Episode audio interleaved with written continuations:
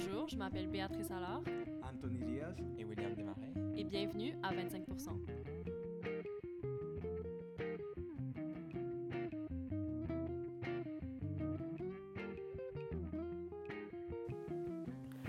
Voici la deuxième partie de notre discussion avec des représentants jeunesse des quatre partis politiques.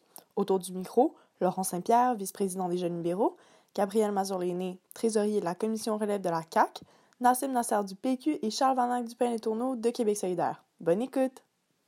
Toute euh, la belle saison, le Québec a été déchiré sur les questions d'appropriation culturelle puis de vivre ensemble. Puis euh, on est allé dans plein de chemins, se dire comment y arriver. Euh, puis vraiment, je me demande, c'est quoi les mesures politiques que vous favorisez pour accroître et surtout bien intégrer, parce que ça, a été ça beaucoup le problème cet été, bien intégrer la diversité dans notre sphère euh, culturelle? Oui, comme tu disais, donc l'appropriation culturelle, c'est un concept qui a fait couler beaucoup d'encre. Un concept qui est encore mal compris des Québécois et des Québécoises. C'est compliqué de se positionner dans ce débat-là. Puis c'est un débat qui est très sentimental, qui est, qui est très lourd en fait à porter. Et nous, justement, euh, au Parti libéral du Québec, à la Commission jeunesse, on a adopté une résolution lors de notre congrès le 11 août dernier, en fait, qui vise vraiment à favoriser. ce qu'on veut, en fait, c'est qu'il y ait du dialogue entre les personnes qui vont créer une œuvre d'art et la communauté minoritaire, par exemple, qui va être touchée par cette œuvre d'art-là, de laquelle cette œuvre d'art-là va s'inspirer. Donc, nous, on veut, on veut vraiment un dialogue, on veut faire de la sensibilisation, mais concrètement, on voudrait que la SODEC et le Conseil des arts et lettres du Québec élaborent un processus qui est plus serré d'octroi des subventions quand euh, les, les, les œuvres culturelles, en fait, traitent de thèmes ayant des liens avec des communautés qui sont minoritaires. Donc, pour nous, c'est important que ces, communautés, ces communautés-là soient consultées. Et donc, si tu veux avoir du financement pour ton œuvre qui traite d'une communauté minoritaire, la moindre des choses, c'est d'aller consulter cette communauté minoritaire-là pour qu'elle t'exprime, en fait, comment ça se passe vraiment euh, chez elle. Également, euh, ça touche un peu le thème des Autochtones, la diversité. Pour nous, c'est extrêmement important. Et euh, dans cette même résolution-là, en fait, on a proposé que les artistes qui veulent faire des œuvres en langue autochtone puissent le faire et puissent avoir des subventions. Parce qu'en ce moment, si tu fais une œuvre dans une langue autochtone, elle n'est pas en français, donc elle ne respecte pas la règle du français au Québec d'avoir euh, des subventions pour les œuvres en français. Donc on voudrait que ça soit permis aussi pour les œuvres autochtones. Euh, nous, de notre côté au Parti québécois, on est en faveur d'une meilleure intégration des immigrants à la société québécoise. On est en faveur euh, de plus d'ouverture vis-à-vis des immigrants. Cependant, on pense que les questions d'appropriation culturelle ne devraient jamais mettre en cause la liberté d'expression. Jean-François Lisée, notre chef, a pris position fermement par rapport aux questions de Slav et de Kanata, des pièces de théâtre qui ont été annulées parce que certains jugeaient qu'il faudrait qu'il y ait des membres de la diversité euh, qui jouent dans ces pièces. Bien, nous, on considère qu'il devrait, euh, Robert Lepage devrait avoir le droit de faire ses pièces indépendamment, euh, indépendamment de ces questions-là. Mais c'est vrai que cependant, et on le reconnaît, qu'il faut une plus grande sensibilité de notre société vis-à-vis des minorités culturelles. On le voit, regardez les taux de chômage des immigrants, regardez l'accessibilité au logement. C'est des choses qui sont vraiment pas faciles quand on arrive dans un nouveau pays. Donc, on a des mesures qu'on propose pour pallier à ces problématiques-là.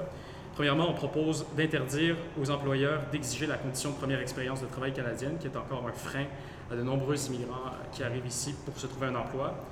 Euh, ensuite, on va lancer une campagne de sensibilisation sur la discrimination à l'embauche et au logement avec des fonds publics. Donc, ce sera une campagne dans les médias, sur la place publique faire valoir, sensibiliser les gens à cette problématique. Et troisièmement, on veut que plus de membres euh, de, de, notre société issus de la diversité puissent euh, accéder pardon, à des postes décisionnels. Et donc, on va établir une cesse légale de 16% euh, de membres de la diversité sur les conseils d'administration des organismes publics et parapublics pour qu'ils puissent accéder euh, à, ces, à ces endroits, à ces postes décisionnels. Et c'est justement à ces endroits-là qu'ils pourront faire évoluer les mentalités. C'est ça qu'on pense au Parti québécois.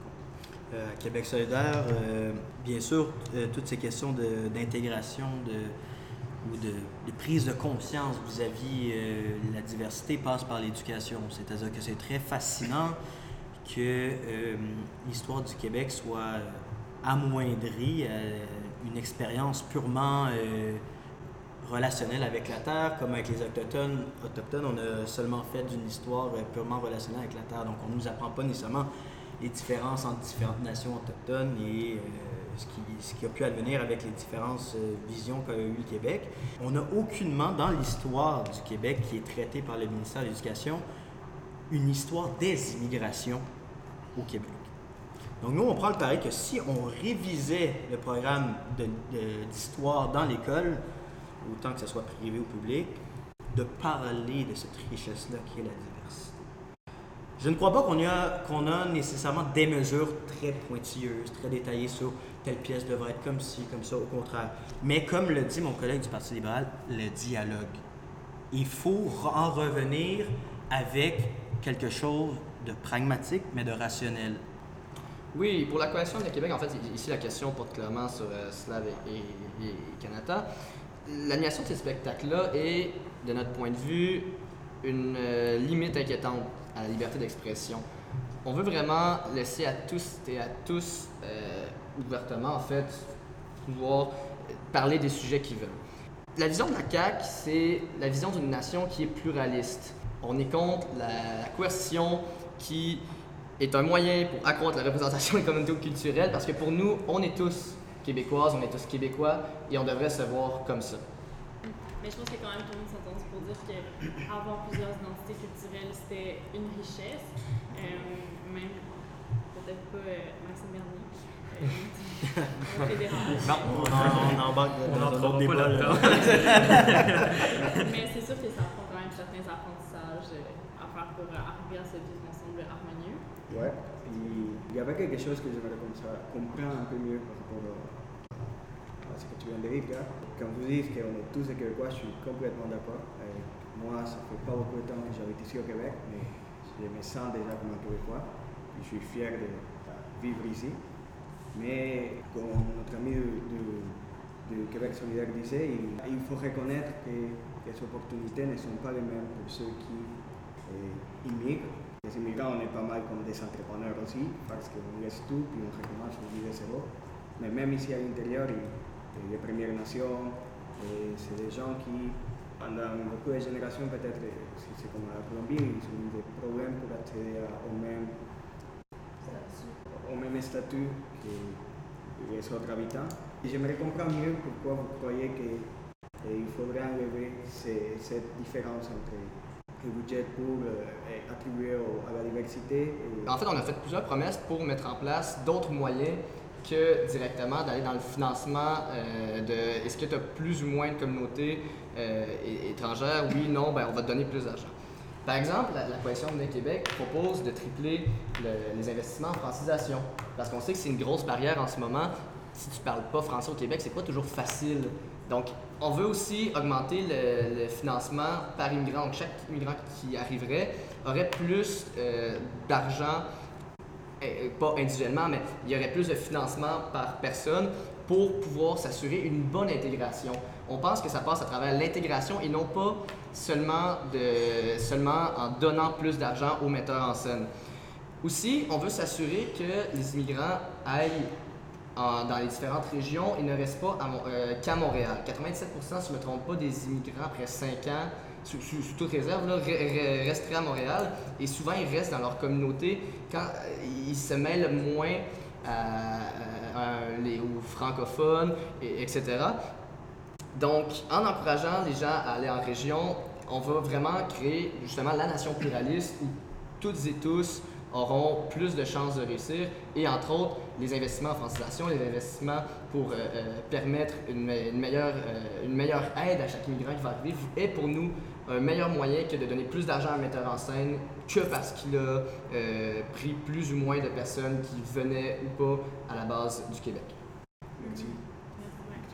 Mais c'est sûr que la question de l'identité culturelle, ça a toujours posé beaucoup de remous. puis même avant cet été, ben, je pense que Québec l'identité culturelle, ça, ça, a aussi posé beaucoup de remous par rapport à l'indépendance dans notre histoire. Puis on aurait difficilement pu euh, faire une discussion sur euh, la politique québécoise sans parler d'indépendance. Puis euh, c'est un sujet qui, même si on dit des fois, ah, c'est passé date, mais ça revient sur la table à chaque quatre ans. puis on a des partis ici qui sont ouvertement souverainistes. On va se concentrer un peu sur la vision l'indépendance du Parti québécois puis de Québec solidaire. Donc j'aimerais savoir justement c'est quoi un peu la vision de vos partis respectifs, euh, Charles et Marcine, puis aussi particulièrement dans le contexte où on se parle aujourd'hui, pourquoi selon vous c'est important euh, pour la jeunesse d'avoir euh, un Québec et un pays? Ben, l'indépendance, nous autres, on ne conçoit pas comme un projet de fermeture et on ne veut pas construire une espèce de muraille autour du Québec avec un Québec homogène et fermé à la diversité, comme certains peut-être aiment nous caricaturer.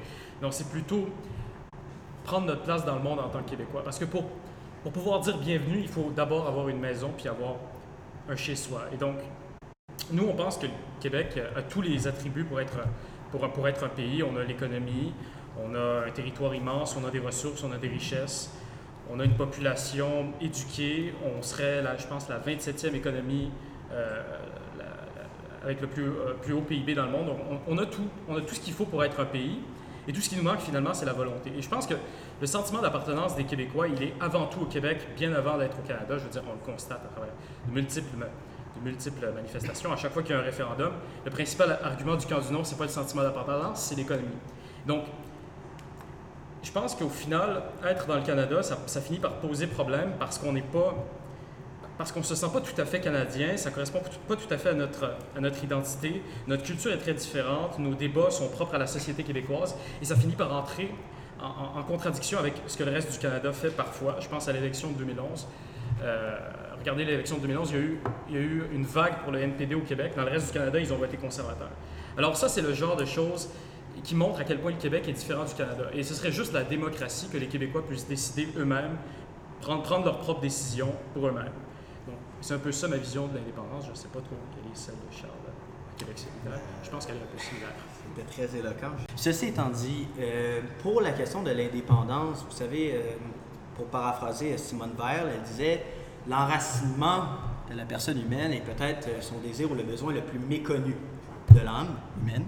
Et je crois que lorsqu'on ne parle pas librement notre langue commune, lorsque nous ne possédons pas nos institutions on est euh, aliéné. On n'est pas totalement nous. Alors, on prend le pari qu'un Québec ind- indépendant n'est pas contre ou supérieur aux autres, mais plutôt la symbolique du respect envers les autres nations, affirmer notre souveraineté. Donc, euh, vous avez euh, évidemment des visions un un peu différentes euh, du Québec indépendant, mais quand même, J'ai l'impression que le, besoin qui revient le plus, c'est le besoin de, s'appartenir. Puis, c'est tout à fait actuel. On a beaucoup parlé d'empowerment dans les dernières années. Euh, les gens cherchent à avoir des impacts concrets, proches d'eux. Puis, on est ressorti un peu une nouvelle euh, vision euh, du pouvoir des villes, du pouvoir du local. Même si je pense à nos voisins du Sud, toutes ces villes qui vont contre Donald Trump et qui disent non, on va rester avec l'accord de Paris, même si lui s'en retire. Et chez nous, je pense que ça peut être particulièrement intéressant euh, vu notre vaste euh, territoire. Euh, J'aimerais savoir, Laurent et Gabriel, la vision de vos partis, donc respectivement le BNP et la CAQ, sur le rôle des des municipalités dans un Québec fort. Donc, oui, en fait, la- CAQ a une grande confiance envers ses villes et envers ses régions pour se déterminer elles-mêmes. Nous, on veut pas le. hum, Excusez mon, mon anglicisme, mais le one size fits all, de dire ce qui marche à Montréal va marcher partout. On veut offrir, euh, on veut beaucoup décentraliser en fait, offrir à, à tous et à tous les opportunités. Nos régions sont capables de, se- déterminer elles-mêmes. Euh, par exemple, la jeunesse, on avait été les premiers à voter en congrès pour qu'à la grandeur du Québec, il y ait un Internet avec, euh, et un réseau cellulaire de qualité. Pourquoi? Pour des raisons de sécurité, parce que quand on est, par exemple, si on se perd dans le bois, qu'on n'a pas de, réseau cellulaire, ben, ça va pas bien. Et aussi pour des raisons, par exemple, économiques. Quand on pense à une entreprise qui serait euh, dans une région du Québec, qui serait qu'on serait même pas capable, en fait, de trouver sur Internet, ben, comment voulez-vous qu'elle se développe? Donc, on veut également donner beaucoup de place à l'investissement régional. On sait que le- les, libéraux, malheureusement, ont fait très mal au CND ces dernières années. On veut créer des bureaux d'investissement qui seraient locaux, des bureaux d'investissement d'Investissement Québec dans chaque région du Québec, afin qu'on redonne justement à ces régions-là le plein pouvoir et que, encore là, tout ne soit pas décidé dans les tours de verre à Montréal, à Québec, dans les grandes villes. Et c'est pas mal ça. Euh, ouais, donc nous, euh, notre vision au Parti libéral du Québec, pour nous, les villes, c'est un instrument démocratique essentiel. La ville, c'est vraiment le premier contact avec les citoyens. C'est les villes qui donnent les services de priorité. C'est de proximité, c'est les villes qui touchent le plus les citoyens dans les décisions qu'ils prennent euh, tous les jours. Euh, et nous, on veut être à l'écoute des villes. C'est-à-dire quand on a une Valérie Plante, par exemple, qui propose au gouvernement du Québec de faire une ligne rose, ou quand on a un maire de Québec qui veut euh, de l'aide pour créer un projet structurant de transport en commun, que ce soit un tro- troisième lien, ou un autre. Nous, comme gouvernement, on ne dit pas non, tu n'auras pas de ligne rose à Montréal, on va faire un troisième lien à Québec. Ce qu'on dit, c'est qu'on va attendre les études. On va faire en partenariat avec la ville, on va écouter ce que les villes veulent pour mettre des projets de l'avant. Donc, c'est pas au gouvernement de décider, euh, c'est pas au gouvernement du Québec de décider unilatéralement s'il va avoir une ligne de métro ou pas de plus à Montréal, ou si on va faire tel projet de transport dans telle région. C'est un partenariat entre le gouvernement et la ville. Sinon, les, les villes se sont beaucoup plaintes dans les dernières années. Elles voulaient diversifier leurs revenus, donc trouver des moyens d'aller chercher davantage de revenus. Et notre gouvernement s'est engagé, en fait, si on était ré- réélu, à donner 1% de la taxe de vente du Québec, la TVQ, aux villes. Donc, nous, on veut directement donner de l'argent, pas besoin de passer par Investissement Québec. Ça va être 1,3 milliard qu'on va redonner aux villes pour qu'elles aient les moyens de leur ambition, pour qu'elles puissent investir dans ce qui les intéresse, dans ce qui fait euh, la qualité de vie chez leurs citoyens. C'est bien. Mais maintenant, j'aimerais passer à un sujet qui, vous touchez plus, puis qui est plus d'actualité. Puisqu'on parle beaucoup du Québec comme un phare de progrès, un terreau fertile sur les nouvelles technologies, il y a aussi une responsabilité environnementale, qu'il faut trouver une façon de comment pouvoir marier ces progrès avec la responsabilité environnementale, pas juste des compagnies, mais aussi de chaque citoyen. Donc, de quelle façon, si votre gouvernement et votre parti est élu, vous pensez intégrer ça Oui, en fait, la, la veut favoriser la transmission de notre savoir-faire québécois en euh, matière d'environnement. Donc, la CAQ voudrait qu'on augmente nos, nos ventes de surplus d'électricité dans les différents, euh, vers l'extérieur du Québec. On sait qu'en ce moment, 71 si je ne me trompe pas, des exportations québécoises vont vers, euh, vont vers les États-Unis. Et en- entre autres, les, différentes euh, méthodes vertes de développement, de développement d'électricité nous ont permis de freiner une promesse électorale de, Donald Trump qui était de, produire des, des à charbon. En ce moment, c'est entre autres grâce au leadership québécois Donald Trump n'a pas réussi à rouvrir une seule usine de charbon euh, de- aux États-Unis. Je vous recommande aussi le, le livre de François Legault, encore une fois, parce qu'il il parle clairement de son projet sur euh, l'environnement. Donc, il parle de ses centres d'innovation, mais ça passe entre autres par euh, un, meilleur environnement de cette région, entre autres le fleuve Saint-Laurent qui est très pollué. On, a fait des, on, a, on avait fait des belles propositions dans le dernier mois sur l'assainissement de l'eau et le- un peu le développement des plages de l'Est de, de l'île de Montréal que M. Hassan a critiqué en disant que c'était la première fois qu'on s'y intéressait alors que c'est écrit dans notre livre de 2013, critique que j'ai pas vraiment compris. Donc c'est à travers plusieurs projets comme ça sur la, la technologie et les causes environnementales qu'on va réussir à développer une économie qui est forte avec nos pôles d'innovation, mais qui est également verte. Ben, moi, je crois que le progrès se marie à une responsabilité environnementale.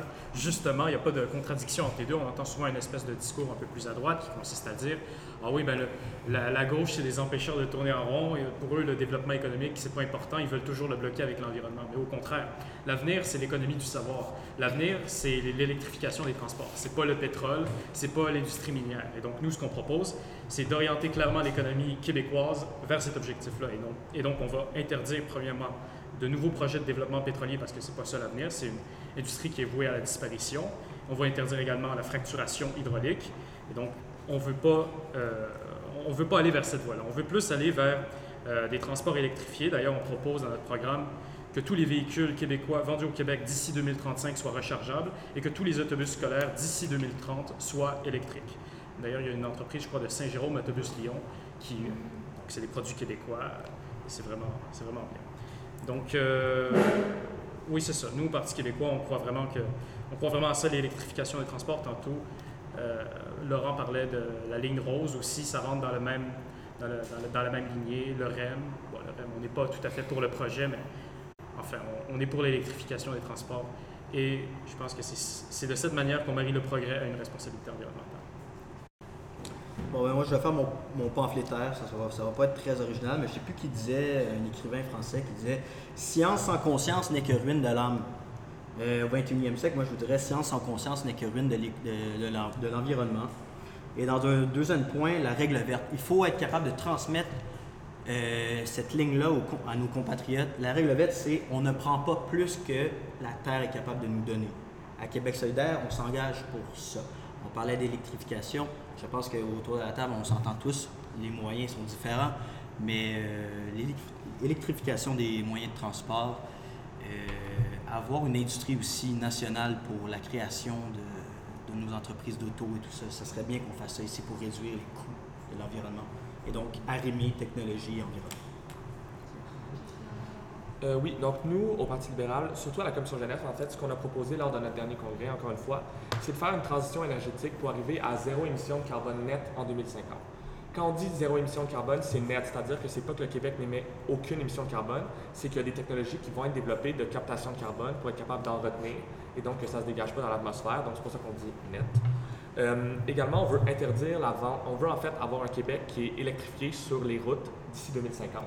C'est une mesure qui est ambitieuse et c'est pour ça qu'on veut interdire en fait la vente de véhicules neufs à essence dès 2040 pour qu'en 2050, en fait, il n'y ait plus de véhicules à essence sur nos routes.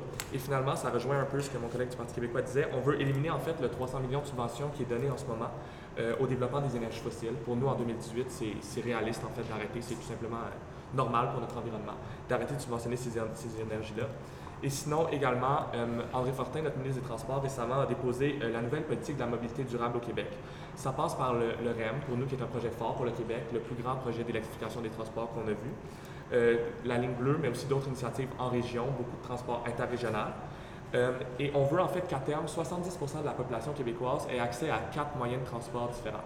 Donc, quatre moyens de transport en commun différents pour se rendre au travail, pour se rendre à l'école, euh, de manière à vraiment avoir une mobilité au Québec qui est durable, une mobilité qui est électrique, une mobilité qui est efficace, à la fois pour notre économie, mais aussi pour l'environnement. Dans l'avenir, il y a des gros changements qui se trament, euh, euh comme vous le soulignez. Puis il y a un autre secteur aussi qui a été vraiment, euh, qui a été vraiment, on a parlé beaucoup de, changements. Puis c'est un sujet qui me tient particulièrement à cœur en tant que militante féministe, donc la condition féminine. J'avoue que j'avais tellement de questions euh, qui se bousculaient dans ma tête pour, pour, cette catégorie. Je suis allée un peu par élimination, mais finalement, c'était comme impossible de passer à côté du mouvement qui a fait couler tellement d'encre cette année. Euh, puis c'est régulateur, je crois, euh, sur l'impact qu'il a eu. Donc, euh, le mouvement hashtag moi aussi, bien sûr, a fait tellement de vagues, mais il a entre autres permis aussi de mettre la lumière sur la zone grise entre le flirt et la sexuelle en abordant toute la question des rapports de pouvoir. Puis j'ai envie de vous demander, est-ce que vous croyez que notre génération, dans ce contexte-là, va venir challenger le statu quo des rapports entre les sexes? Ben, en fait, je suis très heureux de dire qu'en ce moment, à la CAQ, on partage la pole position avec euh, Québec solidaire du nombre de candidats féminins. Mm-hmm. Donc, la meilleure façon d'encourager un peu l'équité entre les, sexes, c'est d'avoir des dirigeants, des, dirigeantes, en fait, qui sont de sexe féminin. Et pas seulement des, noms juste pour cocher qu'on a des femmes, mais des, des femmes d'expérience, des femmes qui ont des qualités. Je pense par exemple à Mme Giraud, qui est notre candidate dans Bertrand. Je pense à Mme Lebel, la procureure de la, commission Charbonneau. Je pense à Mme Rouleau dans Pointe-aux-Trembles, dans l'Est de l'île. Il est à savoir que 69 des électeurs considèrent qu'il faut accorder une plus grande place aux femmes en ce moment en politique.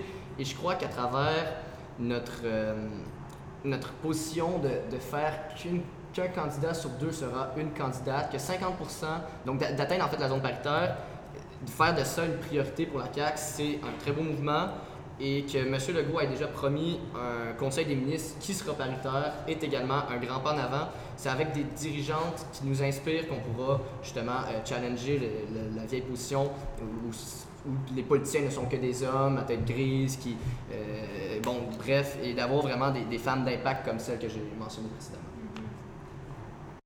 Ben, est-ce que notre génération vient challenger le statu quo euh, des rapports entre les sexes? En tout cas, je l'espère. Je l'espère parce que sinon, euh, si on retombe dans nos vieilles habitudes euh, après ce qu'on vient de vivre, ce serait un peu triste. Mais bon, globalement, je crois que la réputation du Parti québécois en la matière est plus à faire. On est le parti qui a adopté la loi sur l'équité salariale. On est le, parti qui a nommé la première, peut-être pas la première fois au premier conseil des ministres, mais je pense la, première femme première ministre, en tout cas, c'est le Parti québécois. Et, et nous, c'est certain que le féminisme, on est engagé vers, pour ça et en faveur de ça. Euh, c'est sûr que c'est plus difficile d'avoir une parité au niveau des candidatures quand euh, les candidats sont nommés par investiture et non pas directement par le chef. Mais bref, donc, euh, voilà ce que j'ai à dire sur la question. Bien, moi je crois que oui, notre génération vient challenger le statu quo. Mais bien, je crois qu'il y a une révolution qui va être concluante, c'est bien la révolution féministe, et surtout si elle est intersectionnelle, parce qu'elle va non seulement s'attaquer à l'écologie, à l'économie, aux questions sociales, mais à la question aussi de la politique. Donc, euh, je l'espère que euh, les femmes vont continuer à se battre sur tous les terrains. Oui. Euh, nous, au Parti libéral, c'est sûr que cet enjeu-là nous a beaucoup fait réfléchir. Pour nous, l'égalité des sexes, le féminisme, c'est quelque chose qui est très important. Euh, notre vice-première ministre, euh, qui est une femme, Mme Dominique Anglade, en fait, disait euh, à la conférence Match chez vous, organisée par Force Jeunesse récemment, que le plus gros vecteur de croissance pour le Québec dans les prochaines années, ça allait être les femmes. Les femmes qui s'impliquent davantage dans le milieu du travail, les femmes qui sont présentes sur les conseils d'administration, les femmes qui ont plus de postes de direction dans les entreprises. En ce moment, il n'y en a pas assez. Il y a des mesures qui ont été prises en fait pour forcer les organismes publics, donc Investissement Québec, la SAQ, etc., à avoir 50 de femmes sur leur conseil d'administration, ce qui est le cas en ce moment. Mais au niveau du secteur privé, il y a encore beaucoup de travail à faire pour qu'il y ait plus de femmes dans les lieux de prise de décision. Euh, en ce moment, on assiste un peu à un changement de paradigme. Euh, dans le milieu de l'éducation, il y a des domaines qui étaient historiquement un peu euh, contrôlés par les hommes, comme le droit, où il y a plus de jeunes femmes maintenant qui étudient que, que de jeunes hommes dans les milieux universitaires. Donc, on va avoir plein de jeunes femmes qui vont entrer dans les cabinets d'avocats qui sont en ce moment majoritairement divisés par des conseils de direction d'hommes. Donc, ça va faire une dynamique qui est assez intéressante et qui va faire évoluer en fait notre société. Et nous, sinon, au parti, on a toujours été fiers de faire euh, l'avancement de la cause des femmes. On a eu la première ministre femme, on a eu euh, la, ouais, c'est ça, vous avez eu la première première ministre femme, puis on a eu la première ministre femme. Euh, on a aussi fait le premier conseil des ministres paritaire en 2007. Et depuis toujours, en fait, on travaille activement à, à ce que les femmes prennent plus de place dans le marché du travail, mais aussi dans toutes les sphères de la société. Et comme ils ont dit, je suis contente qu'il y ait un avancement de la société, puis et de plus en plus on reconnaît ces mouvements qui cherchent la- l'égalité des opportunités entre hommes et femmes. Et j'aimerais vous poser une question courte à, à vous, et- parce que je pense que le changement ne vient pas juste au nombre de personnes, mais plutôt aux idéaux. Est-ce que vous vous considérez féministe? Oui. Oui, Ouais. absolument. Oui.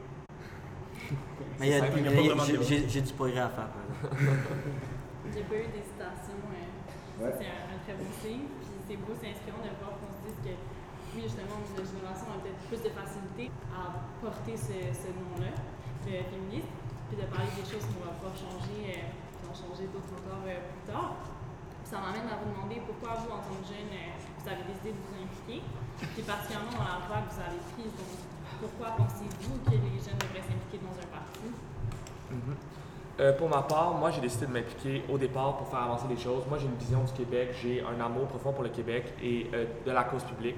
Donc, pour moi, c'est normal qu'en tant que jeune, euh, on souhaite s'impliquer, on souhaite faire changer les choses.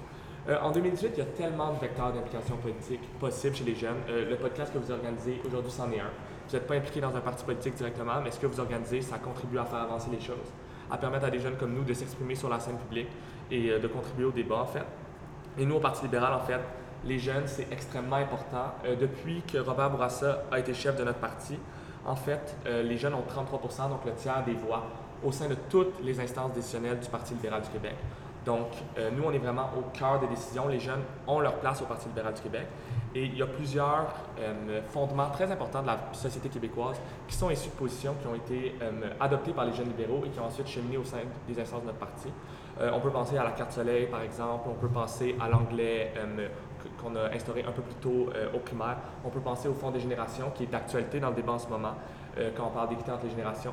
Donc, c'est beaucoup de mesures qui euh, ont été possibles de mettre de l'avant parce que notre parti croit en nous, croit aux jeunes, et les partis politiques doivent, en 2018, faire de la place aux jeunes. C'est pas aux jeunes d'aller cogner à la porte des partis politiques, c'est aux partis politiques d'aller voir les jeunes pour les amener à s'impliquer.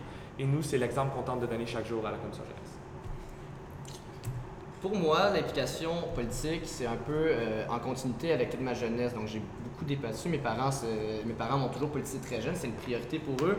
Et j'ai toujours débattu avec eux. J'ai toujours poussé des idées. Et euh, il y a différentes, il y a différents débats que j'aimais pas qui m'ont fait dire que j'ai, en fait, que j'avais pas envie de rester assis et de regarder les débats se faire sans prendre position. Pourquoi je me suis impliqué dans une jeunesse, c'est que une jeunesse, pour moi, c'est la meilleure façon de, de promouvoir mes idées autant à l'externe qu'à l'interne. La commission relève de la Coalition de Québec a la chance de siéger sur le- les affaires politiques. Chaque décision qui est prise sur notre programme passe, euh, veut, veut pas, par nous. On est toujours au courant. On, est une, une jeunesse qui fait très peu de vagues parce qu'on est énormément consulté. Et donc, c'est une chance que j'ai pour moi de pouvoir, toujours avec les huit autres exécutants, avec mes représentants régionaux, avec mes membres, de pouvoir toujours faire valoir notre plateforme. À chaque année, on a des congrès où on promouvoit des idées, qu'on amène au parti. Donc, l'implication politique pour moi, c'est d'avoir une voix pour les jeunes, mais aussi par les jeunes, euh, directement au parti, que ce ne soit pas que des personnes de plus de 30 ans, mais de, de- de 20 ans comme moi qui puissent prendre des décisions, qui représentons ma, génération, qui représentons nos électeurs et donc qui euh, posent des idées. Je pense par exemple, quand on lit le programme de la CAQ, la première proposition était une proposition faite par un membre jeune qui avait à l'époque que 21 ans qui est de dire, de, positionner clairement notre position nationaliste, dire qu'on est fier d'être québécois, qu'on va rester dans le Canada, mais avec un Québec plus fort, qu'on va aller chercher plus de pouvoirs. Je pense à des pouvoirs en culture, des pouvoirs en environnement, des pouvoirs linguistiques, des pouvoirs économiques. Donc, c'est c'est à travers toute cette implication jeunesse-là que je fais entendre ma voix en ce moment euh, au Québec et que je redonne à ma communauté. Ben, pourquoi est-ce que j'ai décidé de m'impliquer en politique? Ben, au départ, c'était simplement par intérêt, parce que, bon, j'ai. Ben, intérêt. Pas intérêt personnel, pécunier, mais intérêt, disons, euh, parce que ça m'intéressait, c'était un sujet, un sujet, un de mes, un de mes disons. Mais donc, si je devais trouver une justification plus philosophique, disons, euh, à mon implication, ce serait certainement pour faire vivre la démocratie. Parce que la démocratie, on prend souvent ça pour acquis en se disant que, ah ben tiens, c'est facile, c'est assuré, on vit dans un bon pays bien développé et tout ça. Mais on regarde ce qui se passe chez nos voisins du Sud avec les dérapages de plus en plus terribles euh, que Donald Trump fait vivre, puis même partout en Europe, l'extrême droite qui gagne du terrain.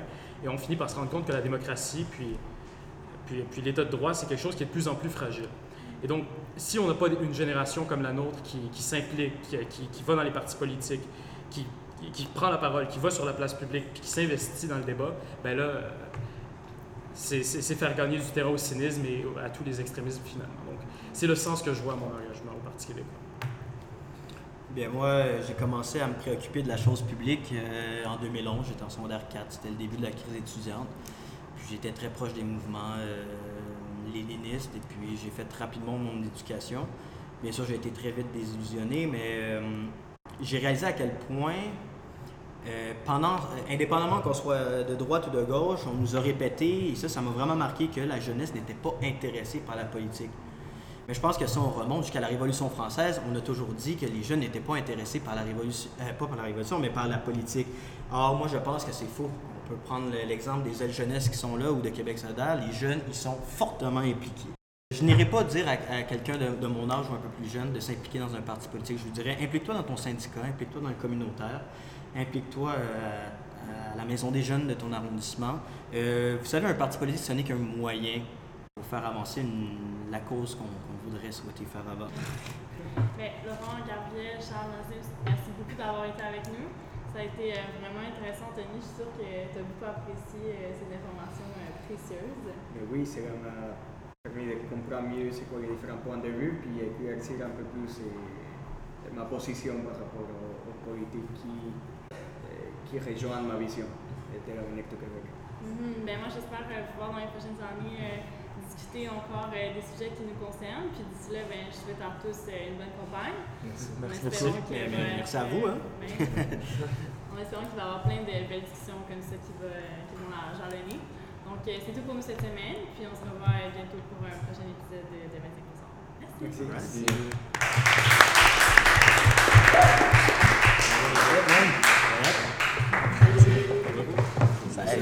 大阪问呢？